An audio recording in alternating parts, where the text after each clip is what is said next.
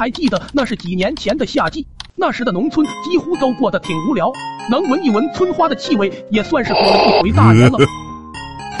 那天三个老头坐在一起喝可乐，其中一个就说：“哥几个要不要一起去城里报个幼儿园，看看外面这大千世界？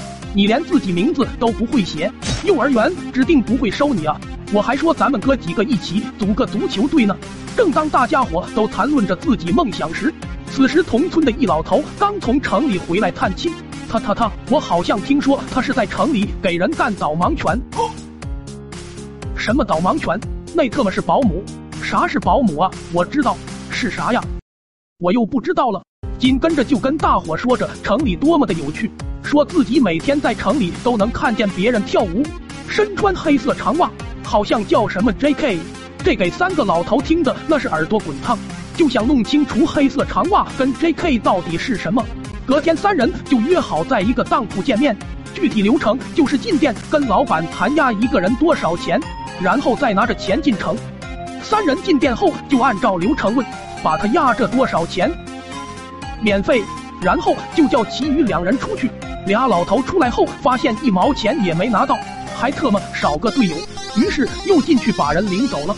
这是经过好些天的发酵，整个村的老头都对这 J.K 产生了幻想。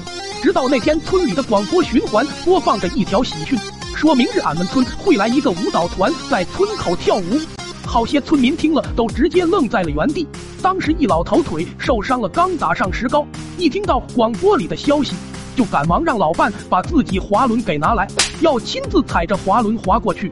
当时老爹吃过晚饭，就在窗边发愁，心想要不要拿根板凳去村口过夜，以免明天抢不到合适的位置。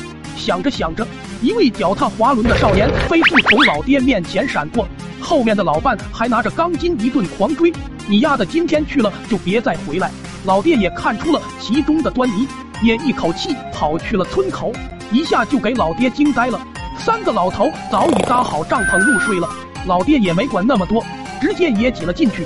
几人就这样在帐篷度过了漫长的一夜。第二天台下就围满了好些村民，俺爷踩着高跷也加入了观众席。哦，那潇洒的舞姿让各位村民热血沸腾，底下的老头还在说。接着奏乐，接着舞。此件事过后，村里大部分老头都进城了，去寻找他们自以为的晚年生活。